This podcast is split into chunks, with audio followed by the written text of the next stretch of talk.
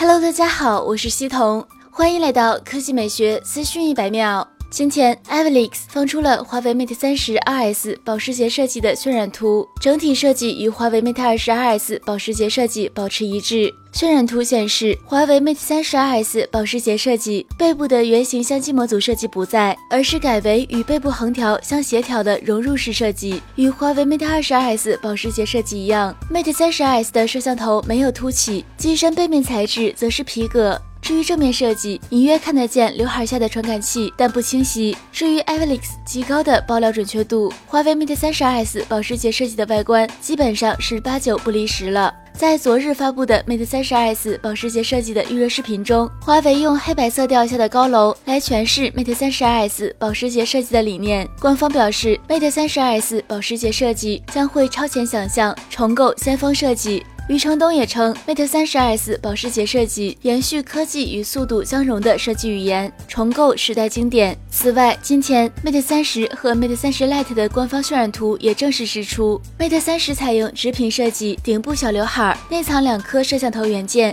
点阵发射器用于 3D 人脸识别功能。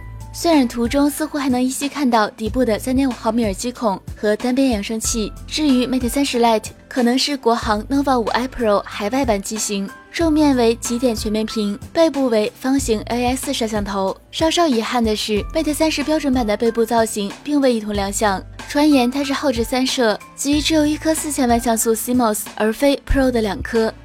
以上就是本期科技美学资讯百秒的全部内容，我们明天再见。